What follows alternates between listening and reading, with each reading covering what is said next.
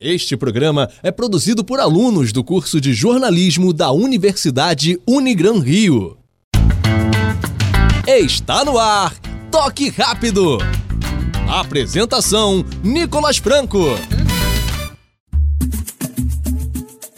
Boa tarde, está no ar o Toque Rápido, a sua mais nova mesa redonda da Rádio Serra Verde 98,7 FM, em parceria com a Unigran Rio. E para me ajudar com o programa de hoje, estou aqui com meu time de comentaristas: Paulo Rogério, Henrique Gomes e Ricardo Souza. E vamos começar falando do Vasco, que ainda repercute o episódio com o goleiro Sidão no último domingo.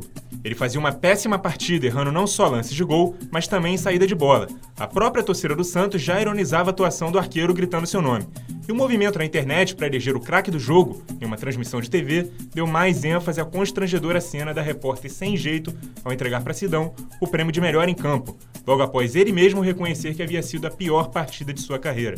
A emissora pediu desculpas e anunciou que vai haver mudanças na sua eleição de craque dos jogos, não deixando a responsabilidade toda com o internauta para que episódios como esses não voltem a acontecer.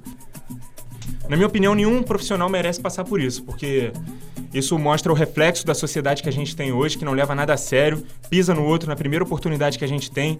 Já era uma situação muito difícil para o Sidão, por ser dia das mães. Ele perdeu a mãe dele há alguns anos, entrou em depressão por causa disso, se envolveu com drogas. Ele não precisava passar a vergonha que passou em rede nacional. Então fica aqui o nosso abraço para o goleiro Sidão.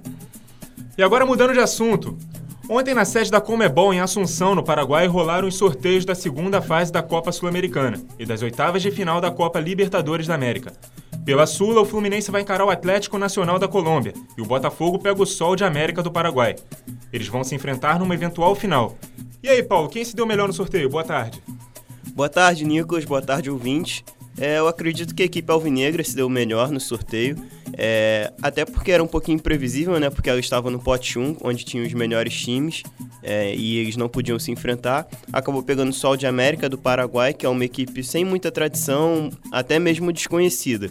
Já o Fluminense vai enfrentar o Atlético Nacional da Colômbia, é um clube com, tradi com tradição, ao contrário do Sol de América, né? O Atlético, que recentemente foi campeão da Libertadores, chegou à final da Sul-Americana naquele episódio com a Chapecoense e é uma equipe que vem crescendo nos últimos anos. Por mais que o elenco não seja o mesmo daquele forte time de 2016, ainda é uma equipe perigosa e que pode complicar a vida do Fluminense na competição. E é bom ressaltar também que um dos principais nomes dessa equipe é o Hernan Barcos, o bastante conhecido aqui no Brasil por ser o Pirata, com passagem pelo Grêmio, é, já complicou a vida de muitos brasileiros e pode complicar a vida do Fluminense mais à frente. O caminho do Fluminense é tão mais difícil assim, Ricardo? Boa tarde. Boa tarde, Nicolas. Boa tarde, ouvintes. É sim, de todos os brasileiros, o do Fluminense é o mais complicado. Porém, o Atlético Nacional de Medellín não vem em um bom momento. Na temporada eles fizeram 26 jogos, com 9 vitórias, 10 empates e 7 derrotas. É um time irregular que está tendo vários tropeços que poder, poderiam ser evitados e talvez o Fluminense possa se aproveitar desse momento ruim do, do clube colombiano. E lembrando que o Atlético Nacional é um time que não estava na Libertadores nem na fase anterior da Sul-Americana. Essa equipe jogou a pré-Libertadores, acabou sendo eliminada pelo Libertar e desde então está esperando essa fase da Sul-Americana para adentrar na competição. Bom, Henrique, além do confronto dessa fase, o Botafogo parece ter pego um, um chaveamento bem mais simples também, bem menos complicado, não é? Boa tarde. Boa tarde, Nicolas. Boa tarde, ouvintes. Sim, o chaveamento do Botafogo foi bem mais simples, como eles já citaram. Vai pegar o Sol de América do Paraguai e provavelmente depois deve pegar o Atlético Mineiro. E como o Botafogo é, em confrontos de mata-mata tem tido alguma vantagem contra o Atlético Mineiro, acho que dá para passar. Os próximos times depois já não são tão fortes assim. Se o Botafogo vencer ou o Atlético, acho que algum dos dois deve chegar na semifinal, diferente do Fluminense, que só vai pegar pedreira. Provavelmente um Penharol, um Corinthians e depois ainda pode pegar um Independiente numa possível semifinal, um Atlético ou uma universidade católica, vai ser difícil. É, e o Botafogo ainda não vai estar participando da Copa do Brasil. O Barroca pode até ter um pouco mais de tempo para treinar esse time, que não vai precisar ficar poupando toda hora, assim como o Flamengo, o Corinthians ou o Fluminense terão que fazer para as próximas competições. E pela Libertadores, o Flamengo vai ter pela frente o Emelec do Equador, clube que tradicionalmente enfrenta o rubro-negro pela competição nos últimos anos. O sorteio ainda colocou o Flamengo no mesmo lado da chave de outros três brasileiros, mas fugindo, por exemplo, da dupla River Plate e Boca Juniors antes de uma eventual final. Se deu bem o rubro-negro? Bom, acho que o Flamengo pegou um dos adversários mais acessíveis do, do sorteio, né? Poderia ter se complicado pegando o Grêmio ou até mesmo o River Plate, mas levou sorte nesse, nesse momento da, do sorteio e creio que pode passar e passar tranquilo. E um dos problemas do Flamengo na fase de grupos foi contra a LDU, que foi a altitude. Já agora contra o Emelec, que também é do Equador, vai jogar em Guayaquil, que a altitude não é tão forte, então acho que o Flamengo pode passar sem muitos problemas. É, acredito que o Flamengo tenha dado um pouco de sorte nesse sorteio também. É, como o Ricardo disse, foi um adversário que um dos mais acessíveis que o Flamengo tem muitas condições de passar. E relembrando, né, no ano passado, na qual os times se enfrentaram na fase de grupos, o Flamengo ia para um cenário que precisava da classificação, podia se classificar naquele jogo e vinha perdendo de 1 a 0 mas aí a entrada do garoto Vinícius Júnior acabou mudando o cenário do jogo. E além disso, também tivemos um cenário parecido em 2012, na qual o Flamengo foi eliminado na fase de grupos também, não diretamente pelo Emelec, mas por um resultado, por uma vitória do Emelec que acabou tirando a vaga do Flamengo e classificando o time equatoriano. Ainda no chaveamento do Flamengo, a gente pode ver que na próxima fase ele vai encarar o vencedor do Nacional do Uruguai e o Internacional, que é mais uma equipe brasileira.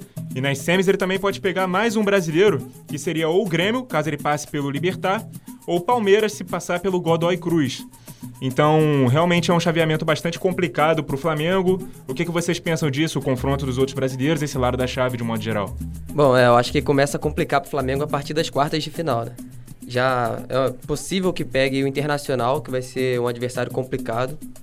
Mas talvez seja um, um lado positivo também, porque são times brasileiros. Pode evitar essa pressão que o Flamengo vem recebendo nas, nas Libertadores anteriores. O Flamengo sempre tem dificuldade para jogar com times estrangeiros, então acho que por jogar com times do mesmo país, o Flamengo pode é, recolher algo positivo desses confrontos.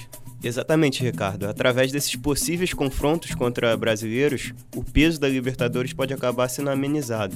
É, o que não diminui a dificuldade, né? Porque, como a gente sabe, são adversários bem qualificados. O Internacional fez ótima campanha no passado no Brasileiro. O Palmeiras, que pode acabar enfrentando o Flamengo na semifinal, é o atual campeão brasileiro. O Grêmio vem de ótimas participações em Libertadores. Então, longe de ser um cenário fácil, mas a questão da pressão, a questão psicológica pode acabar sendo amenizada por serem adversários brasileiros. Exatamente, Paulo. É longe de ser um caminho mais fácil, mas talvez o Flamengo pode ter essa coisa positiva por exatamente pelo que você falou também, de não ter que jogar fora do país, porque é onde o Flamengo mais está tendo dificuldade nas, nas edições anteriores.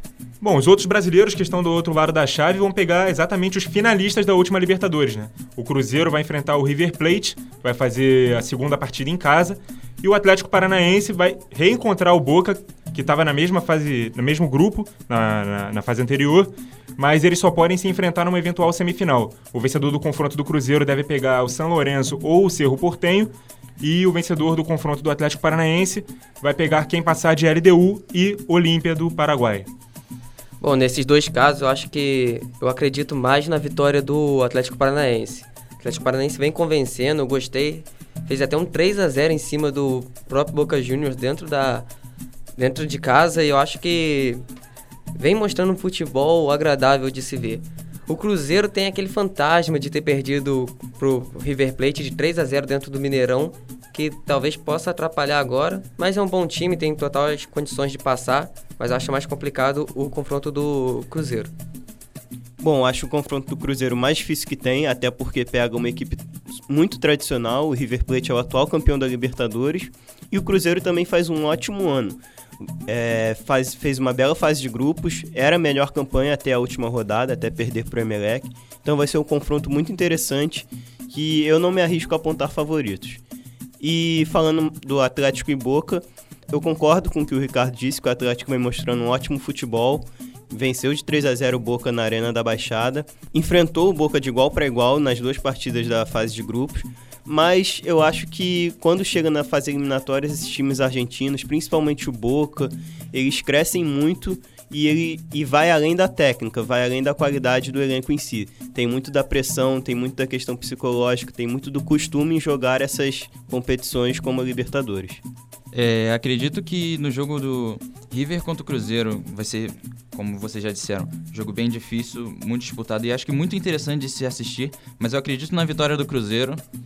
É, e no jogo do, do Atlético e do Boca, como o Paulo disse, acho que o Boca vai crescer muito e provavelmente a vitória do Boca. Mas o Cruzeiro, pela campanha que fez, pelo que vem jogando, acho que consegue passar do River. Os outros jogos, São Lourenço e Cerro, LDU e Olímpia, é, eu já não sei muito dizer como deve ser.